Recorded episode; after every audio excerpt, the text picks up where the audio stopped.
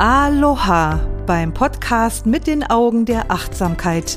Ich begleite dich auf deinem Weg mit der authentischen Achtsamkeitspraxis, mehr Bewusstsein in deinen Geist, dein Herz und dein Leben zu bringen, weil glücklich sein kein Zufall ist.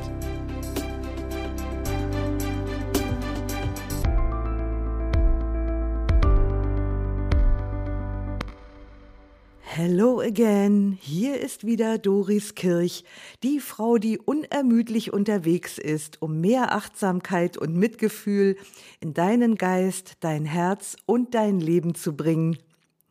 Wie schön, dass du diese Podcast-Folge anhörst und ich hoffe, dass du aus diesem so wichtigen Thema ganz viel für dich mitnehmen kannst. Wichtige Info noch vorab.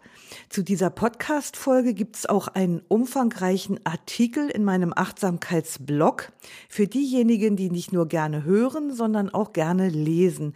Und den Artikel, den Link zu diesem Artikel findest du in den Show Notes. Ja, Thema heute ist Vergebung. Aber was ist eigentlich Vergebung? Vergebung ist der Prozess einer psychischen Bewältigungsstrategie, die darauf abzielt, ein tatsächliches oder vermeintliches Fehlverhalten eines anderen zu akzeptieren, ohne ein Schuldgeständnis, Reue, eine Entschuldigung zu erwarten oder Gerechtigkeit zu fordern. Das ist erstmal so die nüchterne psychologische Definition von Vergebung. Ich lese das mal nochmal vor, hab's mir extra aufgeschrieben, weil es bringt die Sache schon relativ gut auf den Punkt. Vergebung ist der Prozess einer psychischen Bewältigungsstrategie, die darauf abzielt, ein, ein tatsächliches oder vermeintliches Fehlverhalten eines anderen zu akzeptieren ohne ein Schuldeingeständnis, Reue oder eine Entschuldigung zu erwarten oder Gerechtigkeit zu fordern. Ja, also wie gesagt, das ist erstmal die nüchterne psychologische Definition von Vergebung.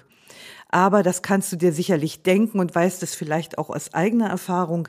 Tatsächlich erweist sich das Thema natürlich als sehr viel komplizierter, denn es ist wirklich enorm facettenreich und komplex. Und das beginnt schon mal mit den Begriffen, die im Zusammenhang mit Vergebung verwendet werden. Ich habe mich im Vorfeld dieser Podcast-Folge mit einigen Leuten über das Thema Vergebung ausgetauscht und da wurde ganz schnell deutlich, dass nicht jeder mit den Begriffen vergeben, verzeihen, entschuldigen oder Versöhnung, also sprich versöhnen, die gleichen Vorstellungen verbindet. Also gerade bei Vergebung und Versöhnung zum Beispiel, da unterscheiden sich deutlich die Geister. Also für mich ist zum Beispiel vergeben überhaupt nicht gleichbedeutend mit versöhnen. Also bei versöhnen, da klingt für mich immer sowas mit wie piep, piep, piep, wir haben uns alle lieb oder alles ist vergeben und vergessen. Also so, als wenn man das Geschehen quasi ausradiert nur damit alle möglichst schnell zum normalen Tagesablauf übergehen können. Also zumindest klingt das für mich mit. Also wir können sehen, Vergebung ist ein Thema, das wirft ganz viele Fragen auf. Denn es hängt zum Beispiel in hohem Maße von den Umständen ab, in denen jemand eine schmerzvolle Erfahrung gemacht hat. Also die Frage oder Fragen, die dort auftauchen, sind zum Beispiel, wer hat sich möglicherweise schuldig gemacht und wenn ja, auf welche Weise? Wer hat wem hier möglicherweise Abbitte zu leisten? Hat die Person, die mir ein Leid zugefügt hat, es überhaupt verdient, dass ich ihr vergebe? Und was mache ich, wenn ich nicht verzeihen kann? Also bevor ich mich jetzt so richtig warm rede, möchte ich noch was anmerken, was mir bei dieser ganzen Sache am Herzen liegt. Wenn ich hier über Vergebung rede, dann tue ich das in aller Vorsicht und Bescheidenheit. Ich möchte mit diesem Beitrag hier auf keinen Fall den Eindruck erwecken, den Stein der Weisen in Sachen Vergebung zu besitzen. Also meine Absicht ist eher, Sichtweisen und Ansätze aus der Perspektive der Achtsamkeitspraxis und der buddhistischen Psychologie aufzuzeigen. Und ich hoffe, dass diese Sichtweisen und Ansätze dir dann hilfreich sind, deinen ganz persönlichen Weg zum Umgang mit erlittenem, erlittenem, Gott, was für ein Wort, erlittenem Leid zu finden. Was ich versuche, ist in meinen Ausführungen sowas wie einen kleinsten gemeinsamen Nenner zu finden. Dabei gilt aber, für ein kleines Ärgernis gelten grundsätzlich die gleichen Gedanken wie für schweres Trauma. Also dieser Ansatz jetzt auch aus der Achtsamkeitspraxis oder der buddhistischen Psychologie, das gilt bei beiden, also bei kleinen Ärgernissen genauso wie bei Trauma. Und trotzdem muss die Vorgehensweise eines Vergebungsprozesses immer individuell angepasst werden. Und das kann sogar sinnvoll sein, dass der Prozess der Vergebung insgesamt unter therapeutischer Anleitung oder mindestens Begleitung durchgeführt wird. Was ist es eigentlich, dass Vergebung uns so schwer macht? Also wenn ich mich mit Menschen unterhalte, denen Leid zugefügt wurde, dann beiß ich beim Thema Vergebung bisweilen mal ganz schnell auf Granit. Und bei näherer Betrachtung des Widerstands stellt sich dann raus, dass der Betroffene mit dem Vergeben bestimmte Vorstellungen verbindet, die es ihm schwer machen, sich dem Verzeihen zu öffnen. Und diese Vorstellungen, die jemand mit Vergebung verbindet, die sind meistens Teil der elterlichen, schulischen oder kirchlichen Erziehung, die wir bereits in frühester Kindheit ungeprüft übernommen haben. Natürlich ungeprüft. Ne? Wir waren noch Kinder, wir hatten, waren jung, wir hatten keine Ahnung. Ich kann mich zum Beispiel noch sehr lebhaft an Situationen aus meiner Kindheit erinnern. Wenn ich irgendetwas angestellt hatte, in Anführungsstrichelchen, äh, etwas, das in den Augen meiner Mutter ein Fehlverhalten darstellte, dann hat sie mich so lange mit Ignoranz bestraft, bis ich mich für mein Vergehen bei ihr entschuldigt habe. Und ich erinnere mich heute noch so lebendig an diese Situationen, weil ich mir in meiner kindlichen Naivität gar, kein, gar keines Vergehens bewusst war und mich demzufolge ungerecht behandelt gefühlt habe. Wenn ich dann jetzt noch einmal in diese Momente der Entschuldigung, also meines Entschuldigens hineinspüre, in denen ich quasi die Vergebung meiner Mutter angefleht habe, dann nehme ich heute noch ein Gefühl von, ja, von Gebrochenheit wahr. Und dabei fällt mir direkt so eine Songzeile aus dem Lied von Bettina Wegner ein. Wenn du etwas älter bist, dann kennst du das vielleicht. Da heißt es, ist so ein kleines Rückgrat, sieht man fast noch nicht, darf man niemals beugen, weil es sonst zerbricht. Und weiter singt sie dann noch, gerade klare Menschen wären ein schönes Ziel. Leute ohne Rückgrat haben wir schon zu viel. Naja, also so viel zu den Prägungen der Kindheit. Und wärst du jetzt hier bei mir, dann könntest du wahrscheinlich ebenfalls mindestens eine solche prägende Erfahrung aus deiner eigenen Kindheit erzählen. Also kein Wunder, warum so viele Menschen auf das Thema Vergebung so ausgesprochen widerspenstig reagieren. Aber es ist lohnenswert, wenn wir unsere Glaubenssätze in Bezug auf Vergebung mal näher untersuchen. Dazu ist natürlich die Voraussetzung, dass wir uns ihrer erstmal bewusst werden. Und da sind wir dann schon mal direkt bei der Achtsamkeit. Denn wenn wir uns diesen Glaubenssätzen einmal mit der Offenheit und dem Anfängergeist der Achtsamkeit annähern, dann können wir heute möglicherweise zu ganz anderen beziehungsweise neuen Einschätzungen kommen.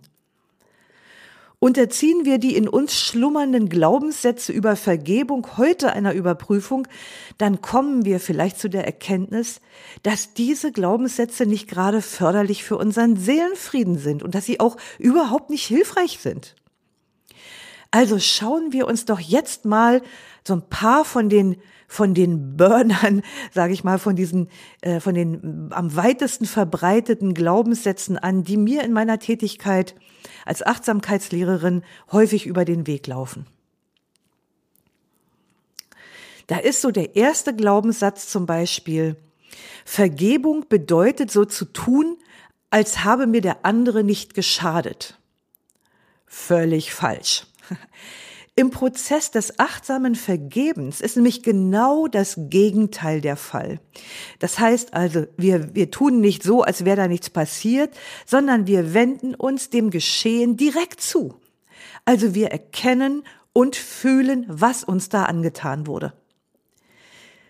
Das ist nicht immer einfach, keine Frage, aber ein notwendiger Schritt im Vergebungsprozess. Den können wir leider nicht überspringen. So können wir deutlich sehen, was war, und wir sehen auch, welche Belastung für uns immer noch an das schmerzvolle Erlebnis gebunden ist und wie diese Tatsache unser Leben im Hier und Jetzt beeinflusst. Also verzeihen bedeutet nicht zu verdrängen und auch nicht zu verniedlichen, es kleiner zu machen, als es war, sondern es genau so zu sehen, wie es war. Wir sehen ganz klar die Verantwortung der Person, die uns Leid zugefügt hat. Und unsere Vergebung macht diese Verantwortung nicht ein Stück kleiner. Überhaupt nicht. Der andere steht nach wie vor in seiner Verantwortung dessen, was er getan oder unterlassen hat. Der nächste Glaubenssatz über Vergebung, der mir so oft über den Weg läuft, ist die fälschliche Vorstellung, dass Vergebung sozusagen auf Knopfdruck funktioniert. Haha, hätten wir natürlich gerne, ist aber nicht so.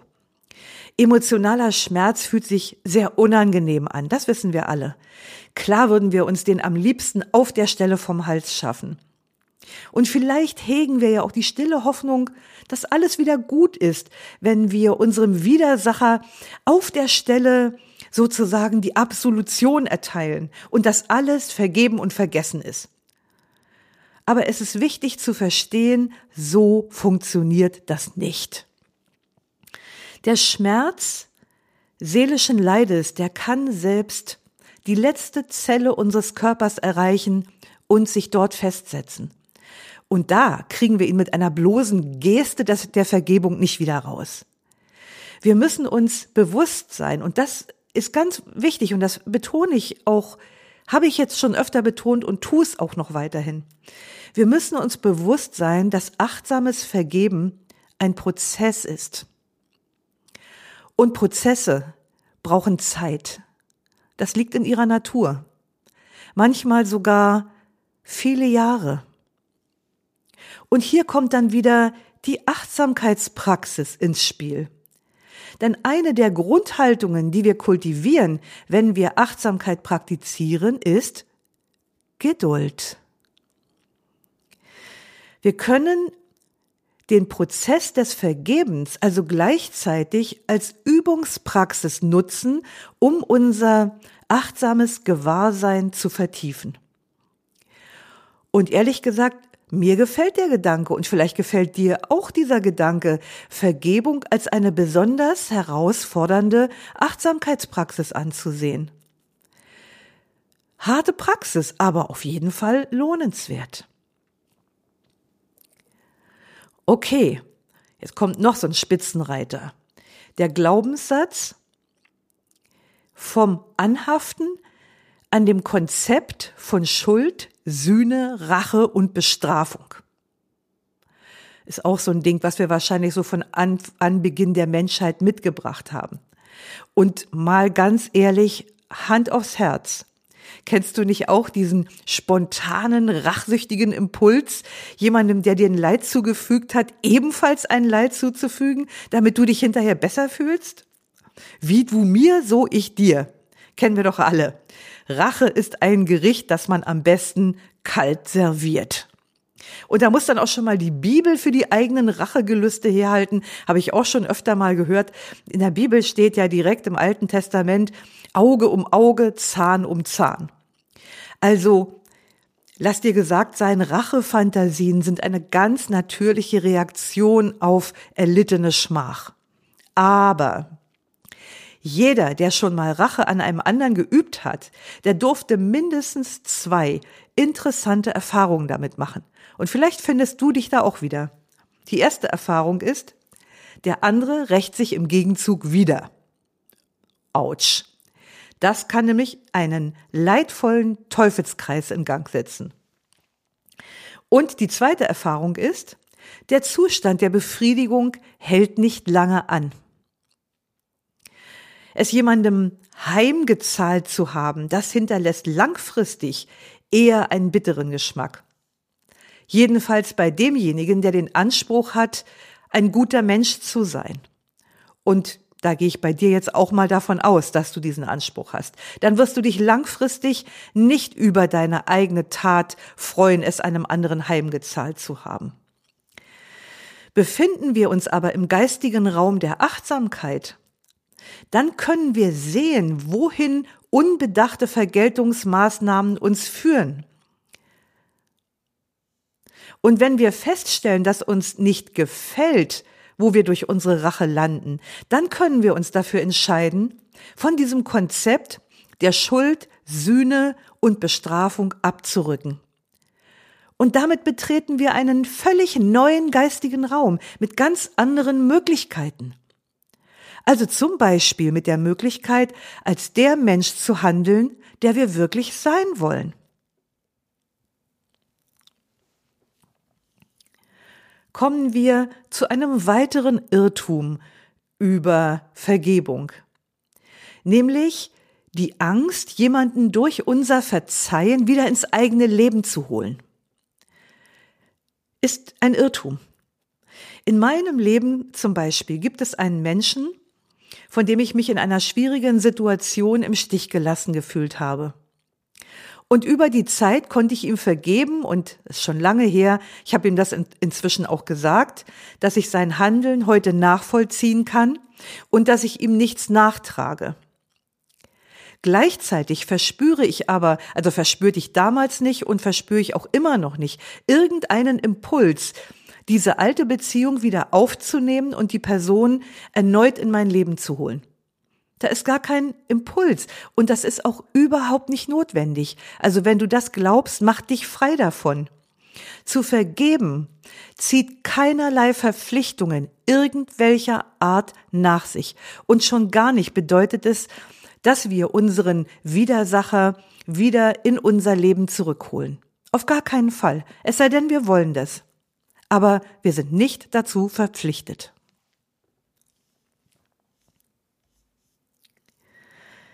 Ein weiterer Punkt ist, der auch wenig hilfreich äh, im Prozess des Vergebens ist und was, was viele glauben, man müsse sich Vergebung als Ziel setzen. Also du kennst das, ne? So der Weg bis dahin und am Ende wird dann die Flagge in den Boden gerammt und da will ich hin. Und am besten noch möglichst schnell. Neben den bis hierher angesprochenen Haltungen der Achtsamkeit, Offenheit, Anfängergeist und Geduld gibt es eine weitere Haltung, die ebenfalls hilfreich im Vergebungsprozess ist und die heißt nicht streben. Das Nichtstreben ist eine der Haltungen der Achtsamkeitspraxis. Und Nichtstreben lädt uns dazu ein, sozusagen ziellos zum Ziel zu gelangen. Oder noch besser gesagt, uns nicht auf ein festes Ziel einzuschießen. In unserem Fall bedeutet das, uns die Vergebung nicht zum fest gemeißelten Ziel zu machen, das es unerbittlich zu verfolgen gilt. Nach meiner Erfahrung ist es viel hilfreicher, statt von Ziel, von Absicht zu sprechen. Denn die Absicht zu vergeben ist ergebnisoffen und sie betont das Prozesshafte, das in Bewegung befindliche. Der Ausgang ist offen. Wir sind also absichtslos, absichtsvoll. Äh, wie jetzt, denkst du vielleicht? Hört sich so ein bisschen paradox an. Ja, es ist ein scheinbares Paradox, dessen Verständnis und heilsame Wirkung sich nur in der Geisteshaltung der Achtsamkeit und im achtsamen Tun selbst erschließt. Nur da löst sich das auf. Also Absicht ist eine innere Haltung. Ich habe die innere Haltung der Absicht zu vergeben. Also wir bekunden die grundsätzliche Bereitschaft, offen dafür zu sein, Vergebung zu praktizieren. Und in diesem Sinne mit der, mit dem Ziel und der Absicht hat sich auch mal der Psychologieprofessor Robert Enright geäußert. Der hat das Thema Vergebung umfassend erforscht. Und ich zitiere mal, was er dazu gesagt hat. Vergebung ist ein Ziel, das ständig in Bewegung ist. Mal scheint es zum Greifen nah, dann wieder fast unerreichbar. Fortschritte und Rückfälle wechseln sich ab. Das ist völlig normal. Nochmal. Vergebung ist ein Ziel, das ständig in Bewegung ist. Mal scheint es zum Greifen nah, dann wieder fast unerreichbar. Fortschritte und Rückfälle wechseln sich ab. Das ist völlig normal.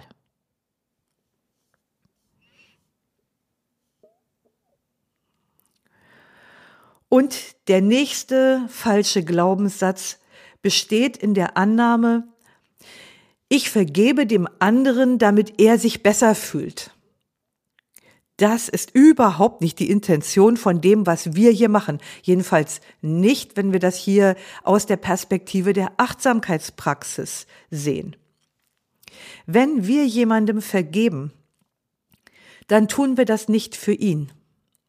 Wir tun das für uns. Wie der Widersacher damit umgeht, dass wir ihm verzeihen, ist für uns überhaupt nicht relevant und letzten Endes auch nicht interessant. Wir praktizieren Vergebung für uns selbst, weil wir uns von den Fesseln der Vergangenheit befreien möchten. Wir wollen unsere Lebensqualität im Hier und Jetzt nicht länger von den Ereignissen der Vergangenheit bestimmen lassen. Wir wollen inneren Frieden finden. Wir wollen frei und glücklich sein und uns mit unbeschwertem Herzen der Liebe und dem Vertrauen öffnen. Wir tun das für uns, nicht für den anderen. Soweit zu den Glaubenssätzen. Das waren so die Spitzenreiter. Und ich glaube, dass der Boden für Vergebung, für diese Offenheit schon bereitet ist, wenn wir uns mit diesen Glaubenssätzen mal auseinandersetzen, wenn wir die auf den Prüfstand stellen und wenn wir sie durch heilsame Glaubenssätze ersetzen oder sie einfach loslassen. Kommen wir zu der nächsten interessanten Frage, warum sollten wir vergeben? An Wut, Hass, Verzweiflung oder Angst festzuhalten, das wirkt sich nicht nur negativ auf unser Wohlbefinden aus und fördert die Neigung zu Depressionen. Aus dem Forschungsbereich der Psychoneuroimmunologie wissen wir, wie massiv seelische Belastungen das Immunsystem beeinträchtigen. Oder ich sag's mal positiv ausgedrückt, zu vergeben ist förderlich für unsere geistige und auch für die körperliche Gesundheit. Eigentlich sollte das ja schon Motivation genug sein. Aber es geht hier auch um die Frage von Lebensqualität. Die Last unverarbeiteter emotionaler Verletzungen mit sich rumzutragen, das kannst du dir vorstellen, das lässt auf Dauer jegliche Lebensfreude versiegen. Wurden wir belogen, betrogen, hintergangen oder missbraucht und halten wir an der Wut darüber fest, dann bedeutet das nichts anderes, als dass wir dem Aggressor gestatten, in Klammern weiter in uns zu leben.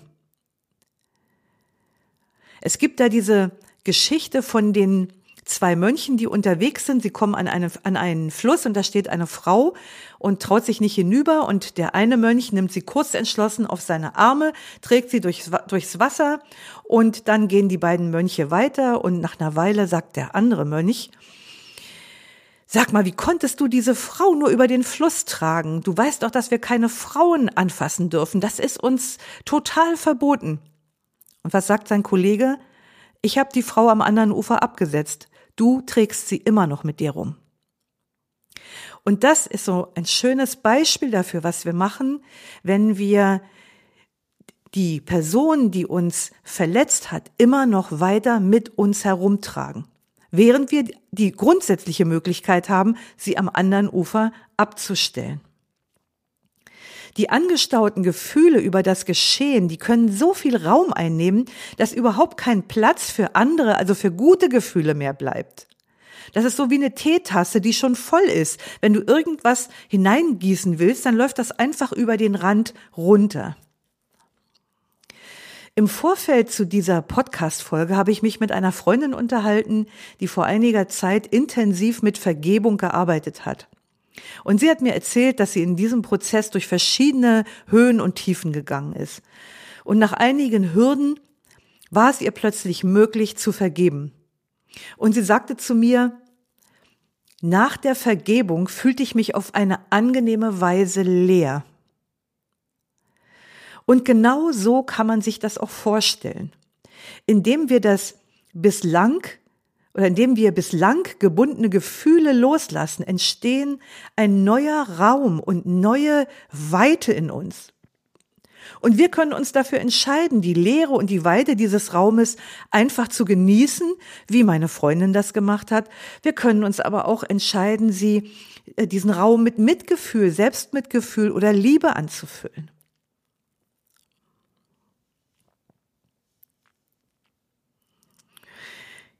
Ja, und das führt uns alles letztlich zu der Frage, wie kann ich denn vergeben? Wie kann ich das machen? In der Literatur und im Internet ist oft von Schritten der Vergebung die Rede. Das hört sich natürlich gewaltig an und macht immer richtig gute Überschriften so. Aber ich stehe denen so ein bisschen skeptisch gegenüber, weil ich kann mich noch erinnern, als ich mit diesen ganzen Konzepten in Kontakt kam, da hatte ich so die Illusion, ich würde mich kontinuierlich innerhalb eines berechenbaren, berechenbaren, vorhersagbaren Systems bewegen, an dessen Ende die Befreiung wirkt. Und ich glaube, dass das bei vielen so diese Illusion erzeugt. Nach meiner Erfahrung kann das durchaus auch so sein. Es werden also ganz verschiedene Schritte, Prozesse beschrieben für Vergebung. Aber nach meiner Erfahrung entwickelt sich solch ein Prozess mehr integral als kausal linear. Also das ist nicht eine Sache, wo folgerichtig immer eins dem anderen folgt in bestimmten zeitlichen Abläufen. Für mich ist der Prozess der achtsamen Vergebung eher ein Weg, der selbst das Ziel ist. Und je offener dieser Weg ist, desto besser. Wir müssen so ein paar grundsätzliche Dinge wissen, wie die, die ich jetzt hier in dieser Podcast-Folge anspreche. Und das reicht im Grunde genommen schon. Das sind schon genügend Koordinaten, um seinen Weg der Vergebung zu finden. Und auf diesem Weg gehen wir manchmal auch ein paar kleine Seitenwege. Wir weichen vom Hauptweg ab oder wir gehen Umwege. Und manchmal gehen wir, wie Professor Enright sagt, auch ein paar Schritte zurück. Deshalb tue ich mich immer so ein bisschen schwer, von Schritten der Vergebung zu sprechen. Aber ich möchte jetzt im Folgenden mal so ein paar wichtige Aspekte in diesem Vergebungsprozess ansprechen, die an der einen oder anderen Stelle für dich vielleicht gute Wegbegleiter sein können wo fangen wir eigentlich an? Was steht am Anfang so eines Prozesses? Da hat es sich wirklich bewährt, einen Entschluss zu fassen. Also am Anfang des Weges sollte der Entschluss stehen, also könnte zum Beispiel folgendermaßen lauten, ich nehme diesem Geschehen die Macht, mein Leben im Hier und Jetzt zu vergiften. Vielleicht findest du eigene Worte für die Absicht, dich dem Prozess des Verzeihens zu öffnen. Wichtig ist, und das sollte am Anfang stehen, dass du dir bewusst bist, dass du eine Wahl hast. Du kannst dich dafür entscheiden, dir dein Leben durch Missbrauch, Lug und Trug zerstören zu lassen oder aber auch nicht. Du hattest keine Entscheidung über das Eintreten dieser Situation, die dich verletzt hat. Aber die Entscheidung darüber, wie es jetzt weitergeht, die liegt in deiner Hand. Ein weiterer Aspekt, den ich wichtig finde im Prozess der Vergebung, ist, auf seine innere Stimme zu hören und seinem Gefühl zu folgen. Also für unsere Familienangehörigen oder Freunde ist es zum Beispiel manchmal schwer auszuhalten, wenn sie miterleben, dass wir leiden. Und sie wünschen sich dann so sehr, dass dieses Leid für uns möglichst schnell zu Ende ist und damit für sie natürlich auch, dass sie uns zum Verzeihen drängen. Also du musst dem einfach verzeihen, ne? Und dann ist alles wieder gut. Aber als Folge dieses Drucks auf den Betroffenen ist zumindest meine Erfahrung, entsteht oft viel mehr innerer Widerstand als der, der vorher schon da war. Also diese Forderung, du musst dem vergeben, die macht das Ganze, also erhöht den Druck noch und macht das Ganze fast unmöglich. Und wie ich bereits schon gesagt habe, muss man sich immer erinnern, dass achtsame Vergebung ein ganz persönlicher Prozess ist, den jeder in seinem eigenen Tempo gehen muss und auf seine eigene Weise. Und deshalb ist es so wichtig, hier auf die eigene innere Stimme zu hören und seinem inneren Gefühl zu folgen und sich dann nicht von außen reinquatschen zu lassen.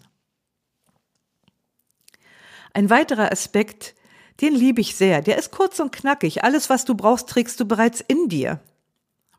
Nach meiner Erfahrung und nach meiner tiefsten Überzeugung auch trägt jeder Mensch alles, was er zum Vergeben braucht, bereits in sich. Also, um es mal ganz direkt zu sagen, du trägst alles, was du brauchst, bereits in dir. Und manchmal braucht es ein bisschen Zeit und ein bisschen Übung, diese innere Stimme wieder zu hören, die weiß, was gut für uns ist. Aber es lohnt sich, geduldig darauf zu lauschen. Und je mehr wir lauschen und je mehr wir offen sind für unsere Gefühle und für diese innere Stimme, desto deutlicher und klarer können wir sie vernehmen. Ein weiterer Punkt, den ich auch ganz wichtig finde, lass dich nicht zur Vergebung drängen. Also jemandem zu vergeben, kann man nicht forcieren und man kann das auch nicht künstlich herbeiführen. Manchmal kann es erforderlich sein, sich durch ganze Schichten von Schmerz hindurchzuarbeiten. Das ist eben nicht mit, mit einem Vergebungsakt getan. Und das kann auch eine ganz harte Konfront Konfrontation mit der Realität sein. Denn nicht selten muss man sich dazu aus der Täuschung über eine rosa gemalte Vergangenheit lösen. Was meint das? Ich kenne eine Frau, nennen wir sie mal Sabina, die beschreibt ihre Kindheit geradezu idyllisch. Aber jedem Außenstehenden, der auch nur ein paar Eckdaten von ihrem Leben erfährt, dem wird sofort klar, dass sie in ihrer Kindheit viel Leid und Entbehrung erfahren musste. Aber so kreieren wir uns manchmal eine verklärte Vergangenheit, um uns dem Schmerz der Realität nicht stellen zu müssen. Aber es ist unausweichlich, uns diesen traumatischen Erfahrungen aufrichtig zuzuwenden. Denn nur wenn wir alle Details sehen, verstehen und bearbeiten können, nur dann ist Vergebung möglich. Und dann wird eben deutlich, dass es mit einem einzelnen Akt des Verzeihens oft nicht getan ist. Das Geschehen ist manchmal so komplex und manchmal sind auch mehrere Personen oder mehrere Situationen daran beteiligt. Und einzelne Personen, Situationen oder auch Details können eine ganze Reihe von Vergebungen erforderlich machen. Also löst dich von der Idee, dass das so mit einem einzigen Akt getan ist. Und dann wird auch klar, warum ich sage Prozess und warum ich sage, das dauert. Wenn wir eine Erkenntnis hatten und eine Vergebung praktiziert haben, dann können neue innere Bilder auftauchen, neue Erinnerungen an Situationen, die ebenfalls unsere Vergebung brauchen. Das kann sich ganz schön hinziehen, kann aber auch ein unglaublich befreiender und schöner Prozess sein. Und für diesen Prozess brauchst du, das ist so der nächste Aspekt, den ich ansprechen möchte, brauchst du Selbstmitgefühl. Ganz, ganz wichtig. Das ist eine weitere Eigenschaft der Achtsamkeitspraxis, mitfühlend mit sich selbst zu sein. Sich dem verletzenden Geschehen zu öffnen und auch der Möglichkeit zur Vergebung, das ist ein Prozess, der nicht unbedingt sanft ist. Dessen sollte man sich bewusst sein, wenn man sich darauf einlässt. Vielleicht wirst du zeitweise hadern, vielleicht gibt es Momente, da wirst du weinen oder toben. Und die Gefühle, die da dranhängen, die können wirklich fürchterlich unangenehm sein. Und gerade deshalb solltest du gut auf dich achten. Schau immer, wo du gerade stehst und wie es dir dabei geht. Und dann wird es Tage geben, da bist du von Mut und Kraft erfüllt. Und dann gibt's andere Tage, da merkst du, boah, es sind eher Schutz und Rückzug angesagt. Und mitfühlend mit dir selbst zu sein bedeutet auch allen diesen widerstreitenden, auftretenden Gefühlen und Gedanken mit Freundlichkeit zu begegnen, dich für nichts zu verurteilen, dich zum Beispiel dafür zu verurteilen, dass nochmal wieder erneut Wut aufkommt, wo du schon geglaubt hast, du hättest sie hinter dir gelassen. Allem, was dir begegnet, egal ob angenehm oder unangenehm, mit der gleichen freundlichen Aufmerksamkeit zu begegnen, das ist eben auch Teil der Achtsamkeitspraxis. Und was auch eine Rolle dabei spielt und auch wiederum ein Teil der Achtsamkeitspraxis ist, das ist Akzeptanz. Akzeptanz ist nicht nur eine Haltung der Achtsamkeit, sie ist auch Ausdruck unseres Verstehens, dass wir die Vergangenheit nicht ändern können. Akzeptanz zu praktizieren bedeutet aber nicht, mit dem Geschehen einverstanden zu sein. Sie erkennt einfach nur an, dass das geschehen ist. Und sie erkennt auch den Schmerz an, den wir angesichts des damaligen Geschehens heute noch spüren. Geschehen und also das Geschehen und auch die Wut zu leugnen, das bringt uns keinen Schritt weiter. Aber anzuerkennen, zu akzeptieren, dass der Schmerz jetzt da ist und ihn vollständig zu fühlen, das kann alles verändern. Als ich mich erstmals dem Schmerz eines schweren Kindheitstraumas gestellt habe, da haben sich an irgendeinem Punkt meine leidvollen Gefühle plötzlich in Dankbarkeit verwandelt. Also ich glaube nicht, dass ich den Berufsweg einer Achtsamkeitslehrerin und Ausbilderin eingeschlagen hätte, wenn dieses traumatische Erlebnis und auch andere schmerzvolle Situationen in meinem Leben nicht gewesen wären. Und die Ereignisse als solche, die heiße ich natürlich nach wie vor nicht gut und ich muss auch mit ihren Folgen leben. Gleichzeitig komme ich nicht umhin anzuerkennen, dass alle diese schmerzvollen Dinge dazu beigetragen haben, mich zu dem Menschen zu machen, der ich heute bin und mich auch zu der Tätigkeit zu bringen, die ich heute ausübe. Und ich muss sagen, ich mag den Menschen, der ich bin heute, ziemlich gerne.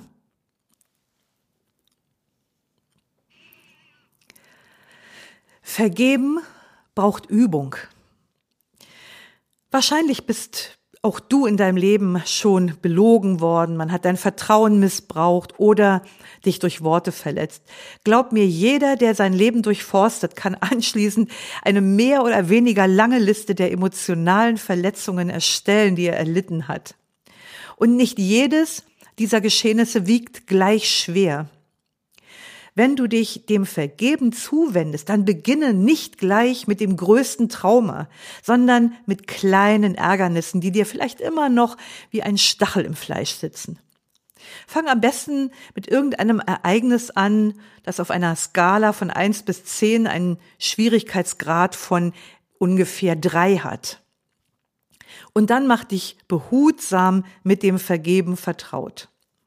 Denn auf diese Weise entwickelst du nach und nach ein gutes Gespür für diesen Prozess und erlangst durch das Sammeln von Erfahrungen die Fertigkeiten, die du für ein mitfühlendes und umsichtiges Vorgehen brauchst. Du wirst langsam immer mehr Experte für Vergebung. Aber wie kann denn das Vorgehen im Vergebungsprozess konkret eigentlich aussehen? Welche Möglichkeiten zum Vergeben stehen dir offen? Da gibt es eine ganze Palette, eine ganze Bandbreite. Und ich möchte dir jetzt hier in dieser Podcast-Folge sieben Möglichkeiten vorstellen.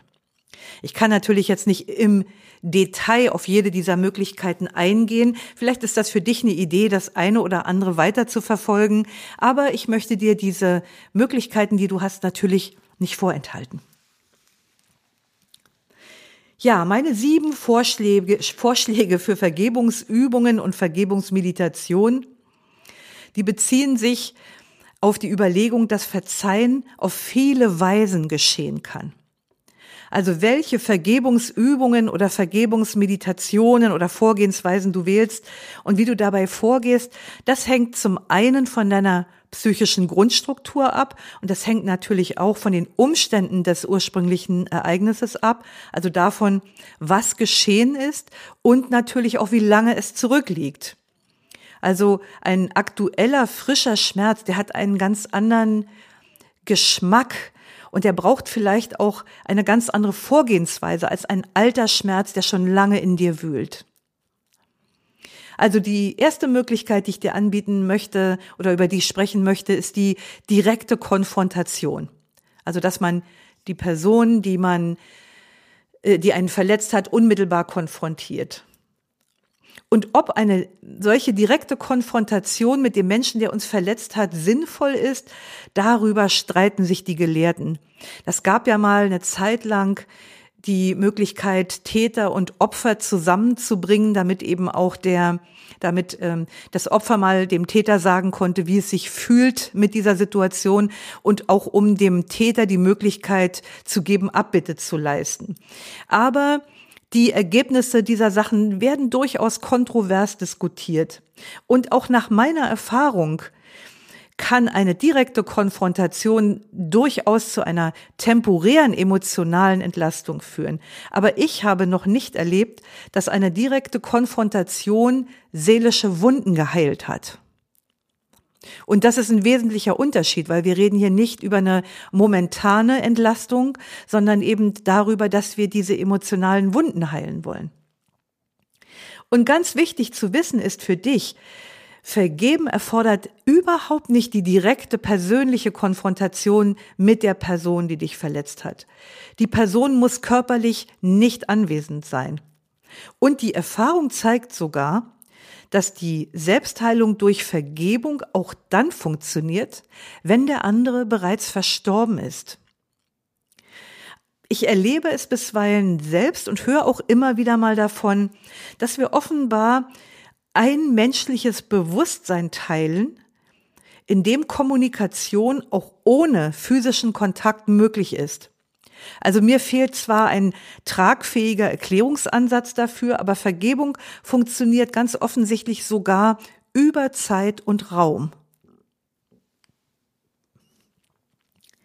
Die zweite Möglichkeit der Vergebung ist Tagebuchschreiben.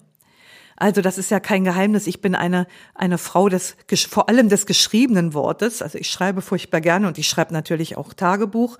Und es gibt mittlerweile ganz viele wissenschaftliche Untersuchungen, die die therapeutische Wirksamkeit von Tagebuchschreiben belegen. Also achtsames Schreiben ist auch hier eine einfache und tiefgreifende Achtsamkeitspraxis, die im Prozess des Vergebens so in Form einer inneren Auseinandersetzung, eines fiktiven inneren Dialoges enorm hilfreich sein kann. Denn das geschriebene Wort bringt immer mehr Klarheit und das hat auch eine heilsamere Wirkung als das gedachte Wort. Du kannst mehr erfahren über die heilsamen Wirkungen des achtsamen Schreibens. Ähm, da werde ich mal, also weil ich ähm, dazu auch einen Beitrag in meinem Achtsamkeitsblog habe und ich werde einen Link auch nochmal in die Show Notes stellen. Also einen Link zu diesem Artikel im Achtsamkeitsblog über achtsames Schreiben. Und die dritte Möglichkeit der Vergebung hat auch wieder mit Schreiben zu tun und ist auch so ein bisschen so ein Klassiker. Da geht es nämlich darum, einen Brief zu schreiben. Die psychologische Wirkung des Briefeschreibens, die ist ungefähr vergleichbar mit der des Tagebuchschreibens. Und was in solch einem Brief geschrieben werden kann, das ist völlig offen. Wichtig dabei ist die Frage, ob der Brief am Ende abgeschickt werden soll oder nicht. Aber auch das ist eine ganz persönliche Entscheidung. Also überleg dir vor dem Schreiben, ob du den Brief anschließend abschicken möchtest oder nicht. Es gibt manchmal Dinge, die wir jemandem mitteilen möchten, ohne sie ihm ins Gesicht zu sagen. Vielleicht beginnst du auch mit der Absicht, den Brief zu versenden und entscheidest dich dann am Ende doch dagegen. Das ist völlig egal. Ein bewährtes Ritual für solche unabgeschickten Briefe ist, also die sind nicht zum Lesen für irgendjemanden gedacht, ne, schon klar. also ein bewährtes Ritual ist, sie der transformierenden Kraft des Feuers zu überlassen. Also schreib diesen Brief, schreib hinein, was dir am Herzen liegt und dann verbrenn den Brief rituell in einem schönen Vergebungsritual. Ja, eine weitere Möglichkeit ist das sogenannte therapeutische Rollenspiel. Diese Rollenspielmethoden haben ja in der Verhaltenstherapie schon eine sehr lange Tradition, sind so ein bisschen aus der Mode gekommen inzwischen. Und ähm, ich möchte auch sagen, da ist so eine gewisse Vorsicht angebracht. Denn solche Rollenspiele, die können eine hohe emotionale Beteiligung auslösen. Und deshalb sollten sie am besten unter Anleitung einer therapeutisch erfahrenen Person durchgeführt werden. Also wenn du ähm, die Idee hast, dass, oder wenn du das Gefühl hast, das spricht dich an, vielleicht findest du einen Therapeuten, der Erfahrung hat mit solchen Rollenspielen und nutzt dieses therapeutische Rollenspiel für deinen Vergebungsprozess. So ein bisschen artverwandt ist dann mein fünfter Tipp, und zwar ist das die systemische Aufstellungsarbeit, so landläufig bekannt unter Familienaufstellungen, nennt man schon lange nicht mehr so. Die systematische Aufstellungsarbeit ist eine Methode, um Dynamiken und Beziehungen innerhalb eines bestehenden Systems sichtbar zu machen. Also Systeme sind natürlich auch äh, Täter-Opfer-Beziehungen sind ja auch äh, Systeme oder Familiensysteme, Freundschaftssysteme. Da gibt's eben also alles, was irgendwie lebendig ist, bewegt sich innerhalb eines Systems und meist, meistens auch innerhalb mehrerer Systeme. Und bei der Aufstellungsarbeit werden quasi Stellvertreter für die eigene Person und auch für andere Situationen, die an der, für andere Personen, die an der Situation beteiligt waren, aufgestellt und die agieren dann miteinander. Und solche Szenarien führen in der Regel zu mehr Klarheit und sie bringen Bewegung in festgefahrene Situationen und damit auch in festgefahrenes Denken und Fühlen, also zum Beispiel, wenn Vergebung schwerfällt. Also vielleicht ist es für dich auch eine gute Sache, mal eine Aufstellung zu machen. Ja, und dann kommen wir so zu den letzten beiden eigentlichen Spitzenreitern, möchte ich mal sagen, so, das sind die Vergebungsmeditation und Vergebungsübungen. Und Vergebungsmeditation, da ist ein wirkungsvolles Mittel zum Heilen von emotionalem Schmerz, die Metameditation. Diese Meditation der liebenden Güte, wie sie auch genannt wird, die kommt aus der buddhistischen Tradition und Metta fördert die Qualitäten eines mitfühlenden Herzens und damit die Fähigkeit zu vergeben.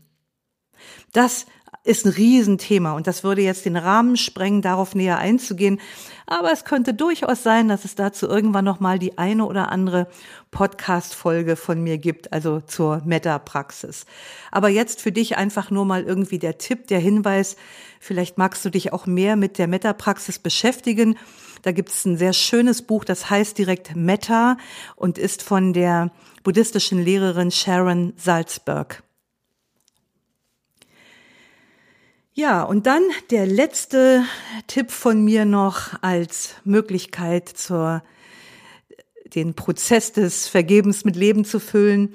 Das ist die Vergebungsübung. Und da gibt es so einen Klassiker im Vergebungsprozess. Das ist eine Übung, die drei Teile hat. Da geht es also darum, äh, dem anderen zu verzeihen, den anderen zu bitten, uns zu verzeihen und letztendlich auch uns selbst zu verzeihen. Und meistens sollen dabei die Worte Ich vergebe dir oder ähnlich ausgesprochen werden. Ich vergebe dir. Das sind starke Worte. Nelson Mandela hat solche Worte gefunden, als er nach 27 Jahren als politischer Häftling aus dem Gefängnis entlassen wurde. Er hat gesagt, als ich durch das Tor ging, das mich in die Freiheit führen würde, wurde mir bewusst, dass ich für immer im Gefängnis bleiben würde, wenn ich meine Verbitterung und meinen Hass nicht hinter mir lassen würde. Als ich durch das Tor ging, das mich in die Freiheit führen würde, wurde mir bewusst, dass ich für immer im Gefängnis bleiben würde, wenn ich meine Verbitterung und meinen Hass nicht hinter mir lassen würde. Aber nicht jeder von uns ist ein Nelson Mandela. Und deshalb habe ich gegen diese Vergebungssätze, auch wenn sie beim Vergeben sozusagen als der Goldstandard gelten, gewisse Vorbehalte. Also ich habe diese drei Sätze mal etwas moderat abgewandelt und folgendermaßen formuliert. Ich verzeihe dir diese absichtliche oder unabsichtliche Handlung, durch die ich mich verletzt fühle. Ich bitte dich, mir zu verzeihen wenn das, was ich absichtlich oder unabsichtlich getan habe, dich verletzt hat. Ich verzeihe mir alles, mit dem ich mir aus Unwissenheit selbst Schaden zugefügt habe.